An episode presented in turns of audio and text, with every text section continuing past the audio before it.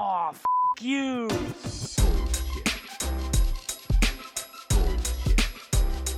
Bullshit, bullshit. Bu- bu- Bullshit. Bullshit. Bullshit. Bu- bu- Bullshit. Bu- Bullshit. Three, Bullshit. two, Ready. Bu- bu- bu- one. Bullshit. Buenas, buenas, bienvenido a UXVS, bienvenido al podcast. Para la gente que está escuchando este episodio, hoy estoy grabando con Hernán, ya les voy a decir obviamente quién es y qué hace. Este, pero bueno, antes de eso me gustaría eh, agradecerte mucho por grabar con, conmigo y sumarte a la lista de, de invitados del podcast. No, Y, muchas y gracias. listo. Gracias por la invitación. Em, si quieres, dile a la gente un poco más o menos quién eres y luego comenzamos con el tema. Dale, genial. Bueno, soy Hernán, em, soy diseñador gráfico, llevo varios años ya trabajando en este mundillo de UX, por suerte, en todo lo que es productos digitales. Actualmente estoy trabajando en Mercado Pago como manager del equipo UX en todo lo que respecta a experiencias de pago en el mundo físico. Eh, si usaron la aplicación eh, para pagar algo, sea lo que sea, Claro. eh, ahí estuve con, con- con mi equipo, con mi bello equipo, pensando esas experiencias. Increíble. O sea, que eh, cuando hablas de solamente la parte offline, es literalmente la parte offline, ¿no? O, o también tocaste la parte de la... Bueno, aunque se linkean bastante. Sí, es un mundo bastante grande.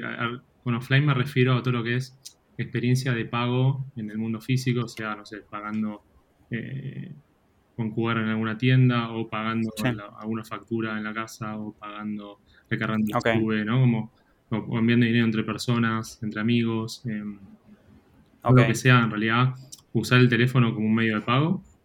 Eh, bueno, es- es- ese mundillo, digamos, ese mundo de experiencias está, es lo que vengo, en la que vengo Está bueno. hace varios años.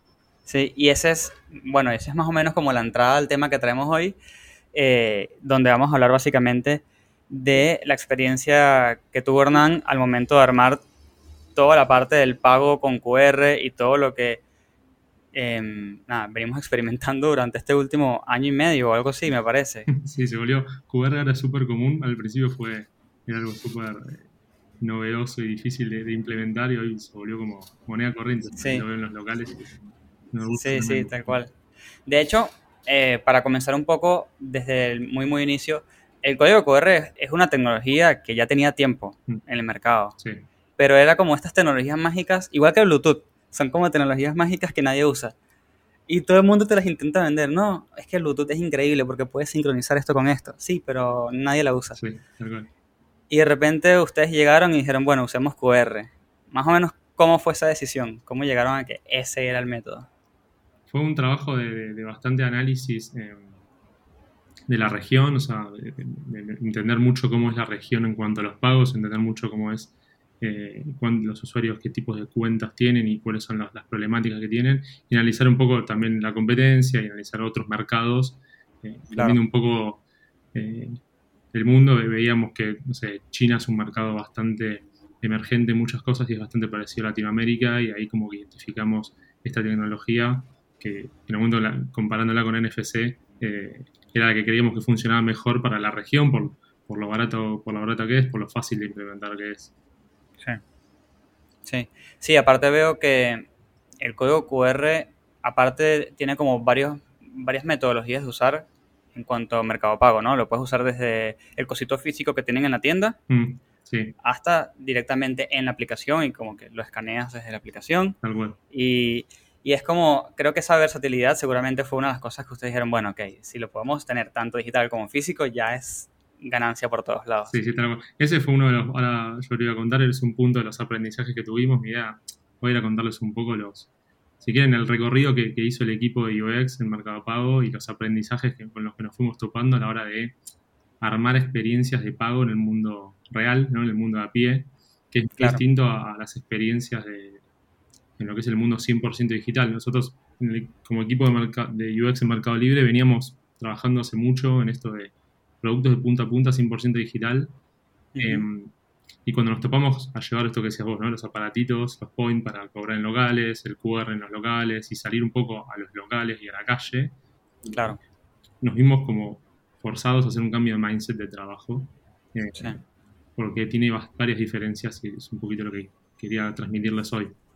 Claro. Arrancamos con eso, arrancamos con, con estos dispositivos, con, con las tarjetas, ¿no? con, con varias formas de pago eh, saliendo de la computadora, saliendo incluso del teléfono. Y cuando nos topamos con QR, arrancamos en Argentina, después lo, lo fuimos llevando a distintos países de Latinoamérica. Eh, lo que hicimos fue traspolar todo lo que teníamos en, en- en el marketplace, ¿no? lo que ya conocíamos. O sea, teníamos un proceso de pago, un checkout, eh, que, que en ese momento tenía como 6, 7 instancias. Tenías que elegir el medio de pago, elegir la cuota, poner el código de, de la, de la tarjeta, el código de seguridad, revisar todo Claro. y pagar. Que en ese momento era un checkout bastante usable y, y fu- funcionaba y lo llevamos así tal cual. Sí, es como el, el checkout tradicional que está en todos lados. Claro, tal cual, sí, sí, sí. Eh, y, y que nos funcionaba en el marketplace, no funcionaba y, y es lo que hicimos, ¿no? Como tras- traspolamos eso y en el medio como lo, lo- íbamos construyendo el producto porque, pues, decía, bueno, teníamos la, la tecnología, ¿no? Después de ba- bastante análisis, era QR.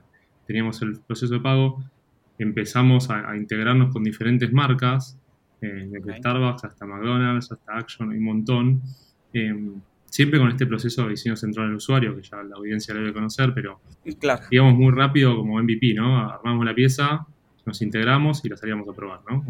Con lo que ya teníamos, ¿no? Con los checkouts que ya teníamos. En esa instancia, no, lo que hicimos fue como, a la medida que nos íbamos integrando con cada uno, medio que armamos una experiencia distinta para cada uno, uno con ticket, otro con pieza en el local. Eh, era como muy diverso porque íbamos probando a ver cuál era la- la- lo que mejor funcionaba. Eso, claro, eso te iba a preguntar, era a propósito, no era, no era casualidad, digamos, este, diferentes métodos y, y formas, ¿no? Sí, y aparte también porque estábamos como en una dinámica muy rápida de salir y probar, ¿no? Como, no, no como tenerlo. Un mindset de trabajo podría haber sido hacer el checkout perfecto y lanzarlo. Nosotros Claro. tratamos por sa- salir con lo que teníamos y probar si funcionaba. Entonces, eso nos daba cierta velocidad. Eh, y también ir conociendo mucho a, lo- a las personas que, que usan, a los vendedores que usaban, que, que iban a empezar a usar esta tecnología, a los pagadores. Eh, Claro. Nada, me, me acuerdo un día que con- lo primero que hicimos fue la, eh, pago en estación de servicio eh, y ahí fuimos con el equipo y ese día literal fueron dos días. Me vestí Sí. de playero y, car- y cargué nafta y estuve en la estación. Fue bastante divertido Ok. Sí. porque eso es, es una recomendación para mí siempre, ¿no? Si pueden como visitar el, el entorno, el contexto donde van a estar haciendo las experiencias, es vital. Aprendes cosas y observas cosas que en la computadora y trabajando, digo, Sí, que aunque hagas entrevista- No te sale. Sí, no es lo mismo. Hasta el día que lo haces y dices, ah, mira, claro.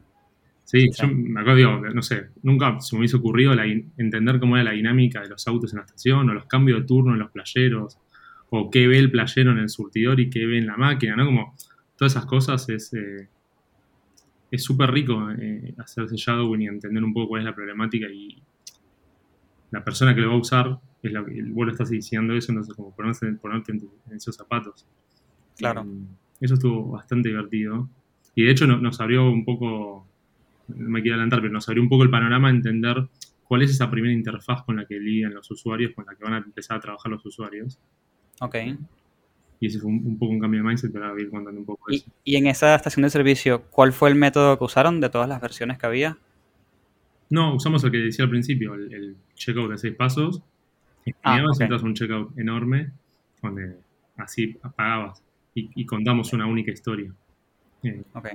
O sea, en el medio fuimos haciendo varias cosas, no fue solo el checkout, fue desde campaña de awareness con, con el- contando la propuesta de valor y el medio de- y, y las formas de pago, landings, Sí. fax de ayuda, ¿no? campañas con descuentos. digamos. fuimos, íbamos contando el producto mientras lo íbamos creando, eh, todo a la vez. Y en esa suerte medio que llenamos un mapa literal de, de puntitos. Pero Ok. Si lo, si lo abren está lleno de locales. Eh, y, y llenar ese mapa medio que nos obligó también a, a caminarlo, ¿no? Como a esto que decía, bueno, salir de la oficina en su momento, salir de la compu, sacar la cabeza del, cualquier programa que estén usando y Claro. ir a ese vendedor, ir a ese hablar con ese pagador eh, y, y entender un poco cómo funciona la experiencia que estamos pensando. Claro. Ahí, Y- y- sí. Y después del- de, la estación, de la estación de servicio, ¿cuál fue el siguiente paso más o menos? Tipo, este, ¿qué reajustaron? ¿Qué se dieron cuenta? Así que te hayas acordado de algo muy particular que se dieron cuenta en ese momento. Este, no sé, ¿qué, ¿cuál fue ese recálculo que sacaron de allí? Bien. En realidad arrancamos con muchos rubros a la vez, Ok, así que eso fue como un desafío porque desde alimentos, supermercados, estación de servicio y diferentes tecnologías o, o formas de integración, todas a la vez. En realidad, lo que nos dimos cuenta y caminando un poco en la calle es que teníamos que hacer un cambio de, de mindset, ¿no? Veníamos como eh, trabajando de una misma forma que siempre era como controlando todo el proceso, ¿no? Claro. controlando toda la experiencia, eso nosotros nos estábamos acostumbrados a controlar de punta a punta y nos dimos cuenta que acá no había una punta a punta, sino que había una experiencia muy holística que muchas veces no podíamos controlar. No sé, digo, si el local estaba cerrado, no lo podíamos controlar. Si el vendedor eh, se confundía o decía algo que estaba mal, no lo podíamos controlar. Que el pagador llegue y no tenga señal, no lo podíamos controlar. ¿no? Como empezamos a mapear que la experiencia no empezaba en el teléfono, sino que Claro. empezaba con, con mucha anticipación. No sé, digo, cuando vas al, a cargar nafta, tal vez la primera interfaz es el auto avisándote que no tiene nafta. claro. Entonces es como una, es una, es una experiencia mucho más holística que encima no podemos controlar. Ese fue como un cambio de mindset bastante grande que, que hicimos. Eh, el, el segundo fue el darnos, en cuanto a los fallos, primero darnos cuenta que iba a fallar, lo que hagamos iba a fallar, porque, porque no dependía todo, todo de nosotros, no sé, un, un surtidor se podía desconectar de la red y no dependía de nosotros que iba a fallar. Eh, y no podíamos decirle, bueno, probá de nuevo, vení después, ¿no? Como, eh, hay algo como del inmediato, ¿no? Aquí y ahora. Es que clave, me parece. que si no se resolvía ahí, se resolvía de otra forma. Sacaban un billete, la tarjeta y se terminaba y, y seguramente su usuario no volvía a pagar con Cuba. Claro, tal cual. Como algo, muy- algo muy urgente en cuanto al tiempo y el espacio. Y, y es el tercer, para mí, eh, cambio significativo que detectamos, que la relación que existe entre el- la persona y, y la experiencia no es solo con la interfaz, sino que es casi como un, como un triángulo, ¿no? Como tiene varias aristas, tiene, está la interfaz, está el tiempo y está el espacio. Sí. Con eso va a jugar como la experiencia completa. Y, y es como se tensiona todo el tiempo. eh, están esos tres ejes, no solo uno, que es el que veníamos mapeando en general. Bien, sí, sí, sí. Sí, me imagino que tienes que, o sea, ya, ya el, el producto comienza a tocar un montón de, de puntos que ni, ni siquiera te habías imaginado al inicio. Y eso me parece que es donde está lo interesante, eh, aceptarlos, o sea, no, no verlos como que, no, qué horrible esto, sino aceptarlos como parte del proyecto y decir, bueno, ok, ¿cómo mediante mi idea original, que ya seguramente cero, no se parece nada al original, este, puedo resolver estos problemas. Porque al final del día eso es lo que hacemos como diseñadores de experiencia, sin importar el cargo que tengan. Estamos resolviendo problemas. Totalmente. Y Eso- acercando eso es lo- para mí lo, lo lindo y lo rico de estás siempre como descubriendo algo nuevo. eh, y tal vez lo que te funcionaba hace un tiempo te dejó de Sí. funcionar. Eh, a nosotros nos ayudó mucho en, en estos tres ejes que decía. en- no sé si la conocen, Ana Dorado, una genia de lo que es la metodología Visual Thinking. Eh, La hicimos varios workshops con ella y, y nos enseñó como a trabajar todas estas grandes problemáticas con dibujos. Ok, interesante.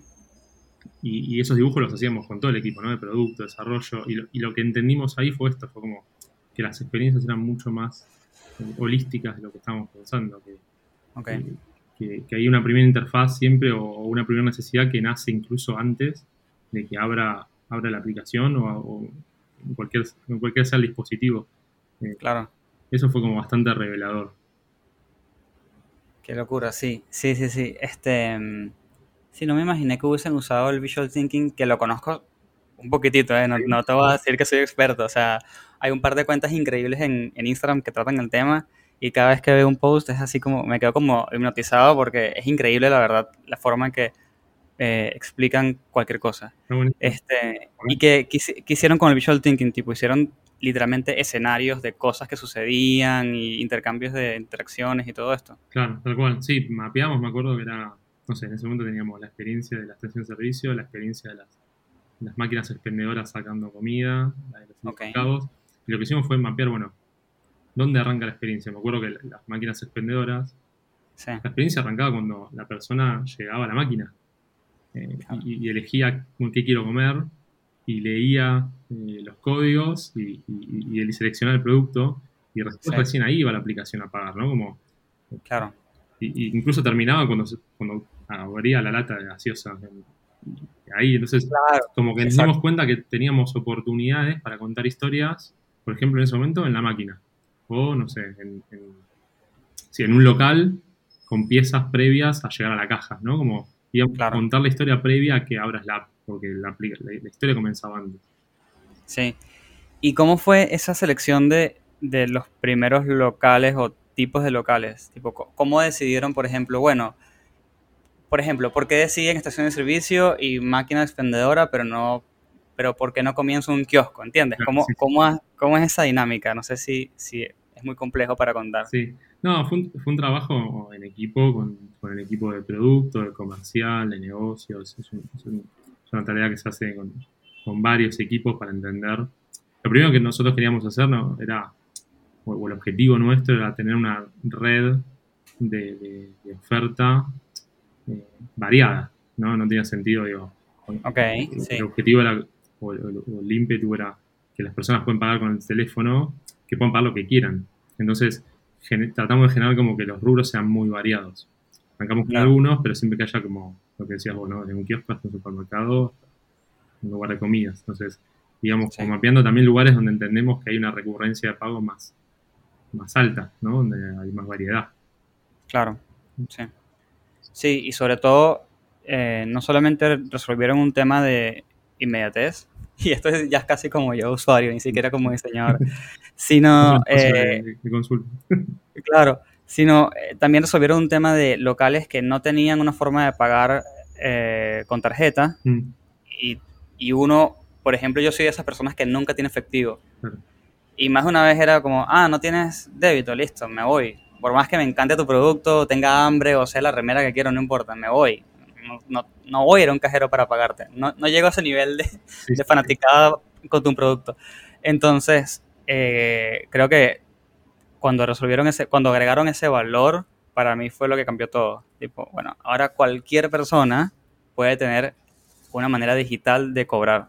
Bueno, O pagar. fue- es- si querés, ese está buenísimo que lo traigas porque es un. Es lo que, el propósito de, de Mercado Pago en general, ¿no? Democratizar los pagos y que cualquiera pueda como, eh, tener esa tecnología y estar al alcance de la mano para cualquiera, no sea de unos para cobrar y también para pagar las personas que lo puedan hacer, así como decir, bueno, llegué y está la opción. Claro, claro. Sí. ¿Y cómo fue? eh, porque la experiencia del cambio de mindset eh, en un equipo grande, porque me imagino que fue un equipo grande, Sí, em, ¿cómo, ¿cómo lo logras, no? Porque no puedes llevar a todo un equipo a que trabaje una a una estación de servicio, ¿no? sí, sí, sí. Pero lo ideal es que, bueno, que la mayor cantidad de personas tengan esa experiencia en vivo para que después la transmitan al equipo. sí. Este, más o menos, ¿cómo, cómo manejaron eso? Sí. Em, mira, eh, lo que hicimos ahí fue como, lo que decís, bueno, el equipo de UX es muy grande, pero el equipo de Mercado Pago era una parte de ese equipo. Entonces, trabajamos Claro. específicamente con ese equipo, este cambio de mindset. Y lo primero que hicimos fue cuando nos dimos cuenta, cuando salimos a la calle y caminamos y nos dimos cuenta que teníamos que, que existían estos ejes, empezar a agrupar las problemáticas que detectamos eh, por ejes para empezarlas a, a mapear y entender qué cambio teníamos que hacer de mentalidad. El primero, en relación a esta lista que les, que les contaba, es, hay un tema de contexto eh, que era importante empezar a, a mapear, ¿no? Como, digo. La primera barrera que, con la que nos encontramos es que las personas eh, no podían bajar la aplicación al teléfono porque no tenían espacio o no tenían crédito o Oh. estaban ahí en el local y que ya querían comprar algo e irse y no tenían ese tiempo. Pero Claro. como una barrera del contexto tecnológico de tiempo que era muy crítica. eh, y entendiendo eso nos dimos cuenta, después mapeando un poco, que muchas de las personas ya tenían la aplicación de Mercado Libre en el bolsillo. Entonces, Sí. che, bueno, llevemos esa tecnología ahí, que hoy ya está como en, en ambos, y incluso la cantidad de aplicaciones es muy, eh, de descarga es muy parecida, pero fue bueno, no le, no le pongamos un problema. eh, de- Claro. ¿dónde está? Eso fue, me acuerdo estando en los locales, escuchando que los pagadores decían, no, no tengo tiempo, no tengo espacio, no- bueno, ahí como estando muy en el, muy en el lugar. Por supuesto, también después hicimos todas las buenas prácticas que hay que hacer de juntarnos con el equipo de desarrollo y bajar la cantidad de imágenes y el peso y renderizar todo con Claro. componentes, ¿no? Para que incluso la descarga sea, sea ágil. Eh, y ahí es donde surgió también lo, de, lo que decíamos al principio, de que también sea el pagador el que le muestra el QR al vendedor. Eso fue porque nos dimos cuenta que en general el vendedor tiene internet, tiene, ya tiene una conexión armada. Desde que él- a él nunca le va a fallar, al vendedor nunca le va a fallar la, la tecnología, entonces para los que tienen esa integración, eh, que sean ellos quienes escanean el QR del pagador. Entonces, Sí. si está sin internet, si el pagador está sin internet no pasa nada, igual, eh, igual se puede generar el pago. Sí, sí, sí, sí, es, es increíble. De hecho, me ha pasado em, que el vendedor tiene la opción del, no sé si se dice aquí también en Argentina, hablador, que sería el, el cosito Ah, de sí. papel, digamos, Sí, sí, sí. el hablador, o tiene la aplicación. Y yo, asumiendo, que es malísimo asumir cosas, pero yo asumiendo le digo, ¿quieres que escanee el cosito de QR? Porque lo veía como muy lejos. sí, Y él me dice, no, no, prefiero, prefiero generarte el código desde la aplicación. claro. Y me parece increíble porque es un señor, es un señor que tiene dos hijos que ya están en la universidad, o sea, es un señor en serio. Este, y dije, no, ya cuando logras este tipo de cosas, estás, eh, o sea, se nota que es una buena experiencia, digamos. Sí. Eso fue, fue, fue lo más difícil, ¿no? Que, que se empieza a generar como un hábito. Ahora, Después puedo contar un poco de eso, pero lo primero fue entender el contexto, ¿no? Como lo que decís, Sí. ¿no? Bueno, una vez que su- superamos la conectividad, después empezamos a ver que teníamos problemas con las piezas, ¿no? Esto Usábamos mucho las redes en ese momento y leíamos mucho Twitter y, Ok. porque los usuarios nos iban levantando temas ahí. Eh, y uno era... Levantando, levantando temas es una manera muy linda de decirlo, seguro, ¿no? sí, sí. Seguramente era cagarte a puteadas por ahí. se quejaba mucho, pero estaba buenísimo porque era como que Sí, sí. En, en tiempo real, digo, cuál era la problemática más grande. Eh, Claro, y, y, y era así, ¿no? Super, digo, resolvíamos un tema y aparecía otro. Y aparecía otro. Sí. Y el que apareció fue el de las piezas. Que, que los vendedores, por falta de conocimiento o, o lo que sea, ponían estos Ok. QRs en lugares donde no era muy práctico para el pagador. Me acuerdo mucho lo de. Esto es común, por lo menos en Argentina, que no, no se puede usar el teléfono abajo del auto. Pero los ponían tan lejos al QR que la persona se tenía que bajar al auto y el player le decía subite al auto, entonces como que se genera una Claro. muy extraña, eh, o incluso en los locales. El QR estaba en la, en la puerta, entonces las personas tenían que salir a la puerta para pagar y volver a entrar. Eh, sí, Eso fue por, si querés, por, por falta de, de- de- de nosotros de ir explicando cómo, cómo funcionaba y, y que fue incluso lo que hicimos, ¿no? Empezar a... A la estación, por ejemplo, fuimos y hicimos planos eh, y, y ahí me di cuenta que había distintos tipos de surtidores, pero le recomendamos a las estaciones dónde poner los QRs, con qué piezas, los imprimimos a tamaño real, hicimos pruebas de cuál era el tamaño, mejor tamaño para escanear desde, como decía vos, ¿no? Si estás en un auto, estás lejos, tiene que tener un tamaño ese QR, porque si no, no se puede escanear. Y eso fue todo, ir, hacer la maqueta del QR, y entrar con auto, salir, ir probando. Eh, lo mismo en los locales, y cuando entendimos los tamaños y cómo ponerlos, empezamos a generar piezas tanto en mails como en landings, tipo tutoriales para, para ayudar al vendedor a decirle, bueno, lo tenés que poner así y así, y si lo imprimís no lo plastifiques porque genera brillo, no sé, como recomendaciones claro. eh, para que ese QR funcione. Sí, sí, y eh, creo que es súper rico o es es súper divertido hacer proyectos que involucran la parte offline, la parte online, ¿no? Porque, porque siento que tienes que tener como dos cabezas. Bueno, resuelvo esto y resuelvo esto. A veces tienes que resolver cosas que me imagino que se mezclan y Mm. se, es como un mix. eh, y es muy interesante. Es básicamente el, no sé si llamarlo service design esto, no sé si me equivoco. Sí, sí, sí, a mí me sobra mucho la época de, de la facultad incluso, ¿no? Como ir y, bueno, hacer maquetas de cosas. Claro. Era lo más divertido porque era poner a por, como salir un poco de la, del pixel y, y ver, estás creando un producto que, que tiene más, más una dimensión. Que Tal cual. eh, una interacción o una interfaz digital. Eh, O sea, y, y siguiendo, para seguir un poco con el tema, el primer reto entonces fue la, bueno, primero lo entendieron, cuál era el problema real, después entendieron eh, el tema de la conectividad, sí. luego el tema de las piezas. ¿Cuál fue el siguiente tema? Porque ya por lo que veo fue más o menos esa la dinámica. Bueno, Sí, ¿cuál sí. es el siguiente tema prioritario que hay que resolver? Era como un rompecabezas, tal cual. El siguiente, el, que nos vino muy, muy fuerte, y ahí de nuevo, a- con, el, con Visual Thinking nos ayudó mucho, fue entender que nos dimos cuenta que nosotros siempre contábamos lo mismo, ¿no? En- Seguramente muchos ya conozcan el storytelling y el valor y el peso que tienen las palabras y la fuerza que tienen las historias. Em, y nosotros, cada vez que una persona escaneaba un QR, contábamos lo mismo. No importa si estaba comprando una hamburguesa o estaba llenando el tanque de nafta del auto, Los tiempos eran los mismos, la, la- la historia era la misma. Y eso generó bastante problema porque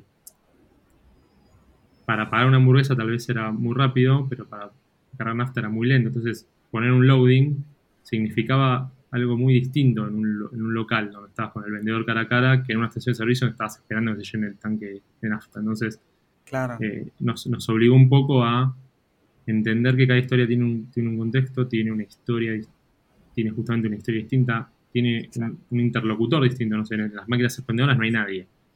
Pero en un local de comida tenés a alguien enfrente y en una estación de servicio es una persona que va y viene y no está todo el tiempo con vos. Entonces, entender, esa, entender que hay una persona o no, entender que hay tiempos y entender que lo que le contás es distinto.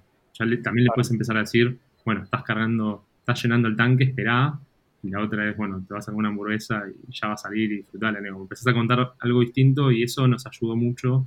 Eh, contarlo así previno muchos errores y, frustraciones. Me acuerdo que en la estación pasaba esto, el loading era, se me tildó el teléfono. Y en realidad no, el loading era porque estaba cargando nafta y tarda un montón eso. Entonces, eh, eh, atajarlo con historias nos ayudaba, incluso nos adelantábamos. Si, no sé, no tenía cargada la tarjeta, le decíamos, bueno, aproveché y cargala mientras esperas. O sea, Ah, claro. Sí. eso no, no Y-. Y hay algo que no entiendo, eh, quizás no lo entiendo yo, que es co- por qué el tiempo de carga era distinto en, en una estación de servicio. O sea, Mm. pagas, ¿no? haces un pago y ese loading tardaba lo que tardaba la carga de, la, de nafta. Claro. Ok. Claro. Porque vos estás ahí, vos escaneas ese QR, si lo escaneas antes de pagar, ¿Ok? en realidad no hay, no, hay, no hay monto todavía. O sea, hasta que no se llena el Ah, auto con nafta y el surtidor termina, ese monto Sí. no, no, no, no viaja al- a la aplicación. Entonces, la aplicación está esperando que termines y que Ok. llegue el monto. Ah, interesante. era más largo. Se nota que no tengo auto. Pero sí, claro, entiendo, ¿ves? Eso es lo importante, entender el contexto. Porque técnicamente cuando estás cargando nafta, no es post pago, sino es como que ni siquiera es prepago, es como que te preparas un poco Sí. y eventualmente te cobra. Y eso es lo que estaban comunicando, como que, hey, estamos esperando que se llene tu tanque. Claro, tal cual. Eso también, digo, ahora lo pueden probar si van a, sin, sin ir a estación en un local de comida o lo que sea. Pueden Sí. estar QR antes o después de, de- de que esté el pedido. Y si lo Sí. escaneas antes, muchas veces te va a decir, bueno, avisar al vendedor. Eso, eh, atajamos Claro. historias porque al principio solo podías escanear después de hablar con el vendedor. Pero no Sí. podíamos controlar eso. Las personas escaneaban cuando querían. Entonces, si no está el monto, te va, te va a decir, che, avisar al vendedor. Y si está el monto, Sí. te va a llegar. O te va a aparecer una calculadora y lo cargas. Hay como diferentes microhistorias. Sí, de hecho, ahora que me lo dices, lo- me he fijado. En el súper, por ejemplo, cuando vas al súper, te dice, avísale al vendedor, por ejemplo. Creo que en el día lo hacen así. Sí. Pero si vas a pagar, no sé, este, alguna fimbrería, es directamente, ya listo, se hace el pago y le muestras, por Claro. ejemplo. Y no me había fijado eso. Yo pensé que era nada, nada. inconsistencias, ¿viste? Como uno, diseñador crítico, hasta más no poder, y tú dices, ah, inconsistencias. Pero no, hay un motivo detrás de todo. Claro, hay un montón de integración y de contexto. Si lo generas antes o después, o no sé, un, un supermercado ya tiene integración de stock, de caja y demás, y viaja Claro. ese monto y tal vez la fiambrería a la vuelta no, y vos le tenés que agarrar el monto por él, Claro, tal cual. en función de la integración de ese local. Sí. Y una cosa que me he fijado, porque soy fan de la, de la aplicación, es que la UI de la, de la home, de la, de la primera pantalla, sí ha cambiado, pero no ha sido grandes cambios. Ha ido como mutando de a poco, así como, como han sido cambios bastante intuitivos incluso. Este, ¿Eso es otro equipo aparte o, o cómo manejan ese lado de la UI? La, la UI en sí hay un equipo que, que se llama Andes, eh, que, que maneja toda la que es interfaz. Ahí está el caso de Behance en Mercado Libre, así que lo pueden visitar. Hace que Claro. todos los componentes visuales de- que es para todo Mercado Libre. Y después tratamos de dividirnos por equipos para atajar, para poder tomar con, con profundidad cada tipo de experiencia. El equipo de Home es uno que trabaja con todos los equipos de Mercado Pago. Eh, Sí. y yo, como te decía, estam- estamos en los equipos de experiencia de pago y, y- y trabajamos con otros equipos de experiencia de venta y así. Claro, claro, ok. Sí, me parece interesante, em, nada, la manera como se afrontó el proyecto o cómo se afronta el proyecto, porque eso nunca se acaba. Y aparte, em, lo que habías dicho, comenzó en Argentina, pero ahora está en más países, ¿no? Todo este sistema. Sí, comenzamos en Argentina y lo fuimos llevando a Chile, Uruguay, Brasil, México. Cada país ha sido un desafío muy distinto porque eh, la idiosincrasia y la, tecnología y, la, y las formas de pago son muy diversas, entonces también tuvimos que ir adaptando incluso la propuesta de valor ¿no? En cada país. Sí, Pero ahí, en eso- cada país también hay equipos específicos de UX que se encargan Claro. de eso, que son los que conocen del tema. Claro, porque están allí y conocen las necesidades del lugar y las personas. Sí. Total. Sí. Sí, te iba a preguntar eso justamente, ¿no? Cómo un mismo producto, sin modificarlo demasiado, puede cumplir con las necesidades de un grupo, un- una población gigante, ¿no? Porque si ya metes Argentina, Colombia, no sé, México, creo que ya están en México, si no me equivoco, ya estás hablando de, de un montón de personas súper diversas. Sí, sí, sí, sí. Al principio, antes de todo esto, viajábamos mucho, Ok. porque el equipo, el equipo por ejemplo, de Cubar eh, encaró todo desde Argentina, entonces teníamos el conocimiento del producto, pero trabajamos mucho en el equipo de Brasil, que eran los que saben- están ahí y saben del tema. Entonces, eh, muchas veces se, se adaptan ciertas partes del producto para que funcione Ok. en ese lugar y no es el mismo producto. Ok. Bueno.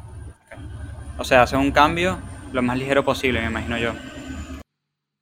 Va a depender del producto. A veces es el mismo y a veces son cambios sutiles y a veces es un producto distinto, que eh, totalmente distinto.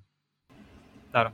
Sí. Y, y en el contexto de pandemia, que yo sinceramente hablar de pandemia en el podcast me, me, me medio cae mal, pero siento que a la misma vez no podemos ignorarla.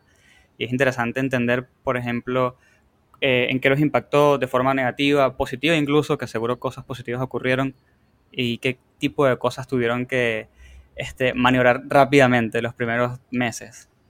Bueno, fue en, ese fue, hablando justo del contexto, fue un contexto bastante importante, nos atravesó todos, nos atraviesa todos.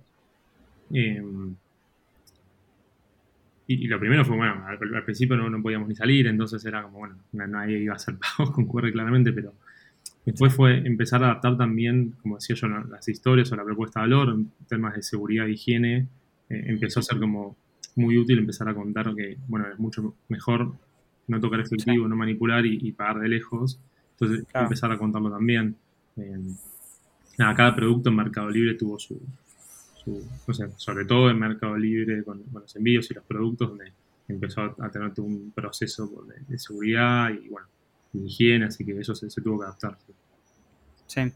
Y, y, y cómo fue, por ejemplo, el cambio del equipo, de un equipo que había cambiado el mindset de trabajar afuera, afuera de la oficina, íbamos a investigar, íbamos a experimentar las cosas nosotros mismos, a de repente a chicos, ya no podemos hacer eso, pero además el producto tiene que seguir mejorando y aparte adaptándose a este nuevo contexto. Sí.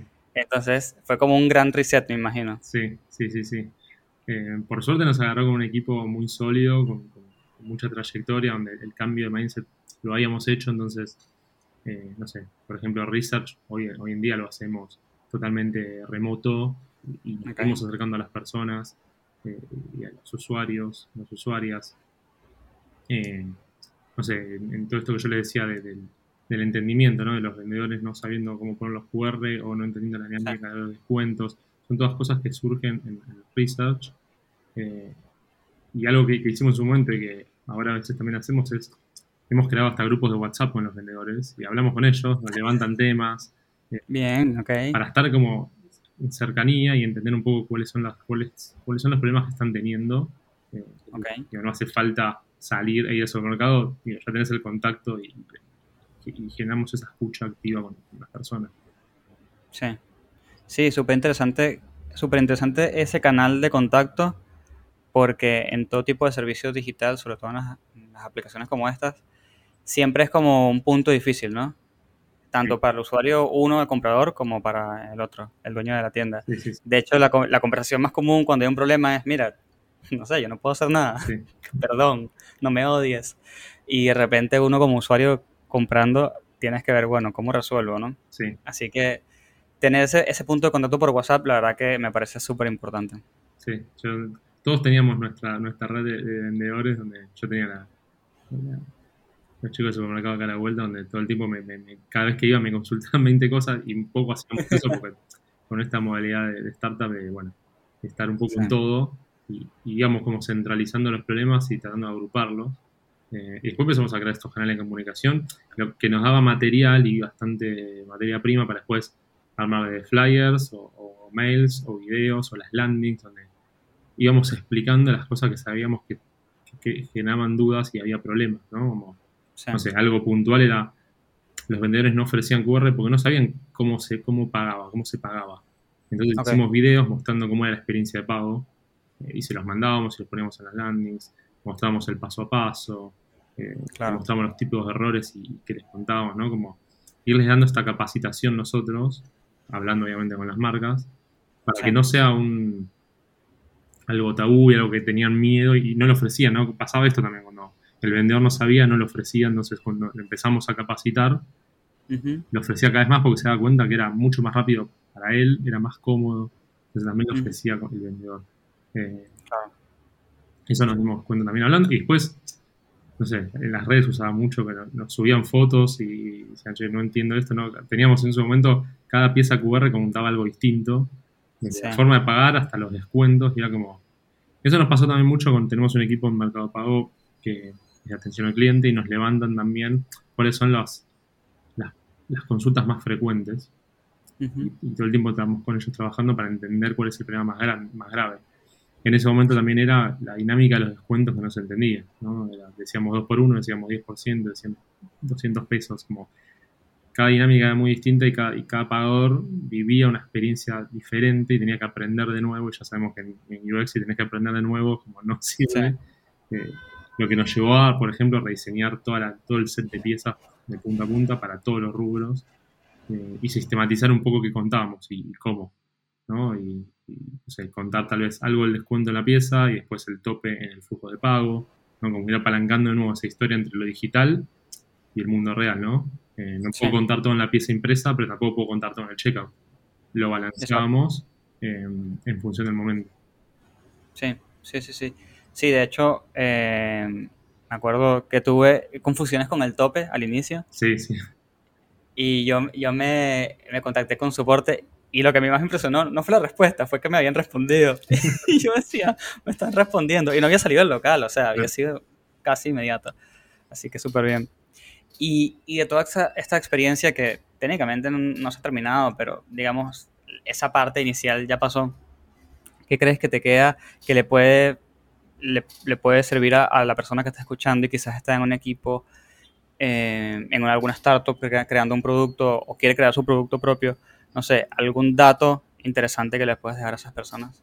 Sí, creo que un poco lo hablamos, pero lo primero es salir de no pensar que la, inter- que la pantalla es todo y que lo que están resolviendo en esa pantalla va a resolver el problema total. Entonces, eh, nosotros trabajamos mucho en el equipo con pensando en los objetivos, ¿no? Pensando en qué objetivo voy a resolver con esta pantalla, con este flujo, qué objetivo de negocio estoy persiguiendo. Eh, trabajaba mucho Canvas de producto con, con desde KPIs hasta targets para entender qué problema queremos resolver, ¿no? Como alinearnos todos, todos en eso, con producto, con, con desarrollo, para entender qué queremos hacer primero. Después vemos cómo lo hacemos. Eso es como, para mí, una, una- un aprendizaje fundamental en todo, en todo este cambio de mindset. Total, total. Y bueno, para, para ir cerrando el episodio, eh, te voy a hacer la única pregunta que está preparada en el podcast, que sería, ¿qué tipo de recursos o qué recursos le dejas a las personas que están escuchando? Recurso visual, material. Sí, lo que sea. Aunque, mira, aquí han dejado hasta novelas de, de UX Writing, han, han dejado de todo. Ah, bueno. Este, así que canales de YouTube, cuentas de Instagram, otro podcast, no importa. Está muy bien. Eh, a ver, ¿con qué estoy? Libros de UX, lo que sea. bastante. Ahora estoy, ahora estoy con un libro que es Written by, Design, que no me acuerdo el autor, pero ya les digo, que habla justamente de las, de las de los errores de diseño y, lo- y los problemas que genera, eh, problemas reales, como incluso, no sé, por ejemplo, habla- de hospitales, ¿no? Incluso en Ok. clínicas, los errores de diseño, ¿no? Por pensar en una interfaz, lo que puede llegar a pasar. Written by Design. Eh, no me acuerdo el autor, pero después lo puedo pasar. Sí, sí, después me lo pasas. Ese es un libro que está bastante bueno. Eh, y después te decía, visiten lo que es eh, Visual Thinking, es una metodología bastante práctica y, y ayuda mucho a resolver problemas complejos dibujando, que parece eh, un juego y, y suena como eh, medio jardín de infante, pero no, y, y- genera mucho, muy buen diálogo con otros equipos eh, que no son de diseño, que, que ese para mí fue otro aprendizaje, ¿no? Como generar diseño entre Claro. varios equipos porque nu- nunca digamos, necesitas de, de- de- de varias eh, varios perfiles para crear experiencias tan grandes con tanto impacto, no, no queda solo un equipo de UX. Claro. Sí, sí, sí, tal cual. Creo que la clave está en unir varios, varios perfiles que tienen distintos intereses y puntos de vista, y as- así que van a traer cosas nuevas a la mesa. Y es muy interesante. El libro después te lo pido y lo buscamos el autor y todo eso y lo dejamos en la descripción. Está, acá está el autor, es eh, Mike Monteiro. Mac Mon- Mike Monteiro. Dice How Design Destroy the World. Está- Ok. Está bastante bueno. Es una, una mirada bastante crítica a, a nosotros, nosotros diseñadores, cuando eh, le pifiamos en, tal vez en, una- en un botón de tipografía los, los impactos que puede llegar a generar. Sí, sí, sí, sí, increíble. No había escuchado el libro, así que por ahí lo investigo yo también. Vale. Em, bueno, nada, por mí, eh, un placer que hayas venido al podcast, invitado de nuevo cuando quieras, obviamente. Este, y, para, y así para cerrar, me gustaría que le digas a la gente dónde te pueden escribir, dónde te pueden molestar, este, LinkedIn, no sé cuáles son las redes que usas. Dale. Así a full. De una. Nada, gracias, Cris, por la invitación. Me encantó formar parte y que hay ba- bastantes seguidores y que todo lo que pueda ayudar a la comunidad me encanta, siempre estoy ahí. Eh, me pueden molestar en Instagram, Hernán Lucio, o bueno, en LinkedIn lo mismo. Y ahí van a estar, estar todos mis canales, por ahí me pueden escribir. Exacto. Y bueno, díganle, vengo de UXVS para que tenga algún tipo de referencia de por qué esta gente lo está escribiendo. Siempre, siempre hay una consulta de libro, de charla, de, de clase, así que bueno, siempre, siempre ahí, ahí estamos. Tal cual. Bueno, nada, este, ahora sí que nos, nos- despedimos. Dios mío, me enredé terrible. Nos despedimos y nos vemos en la próxima.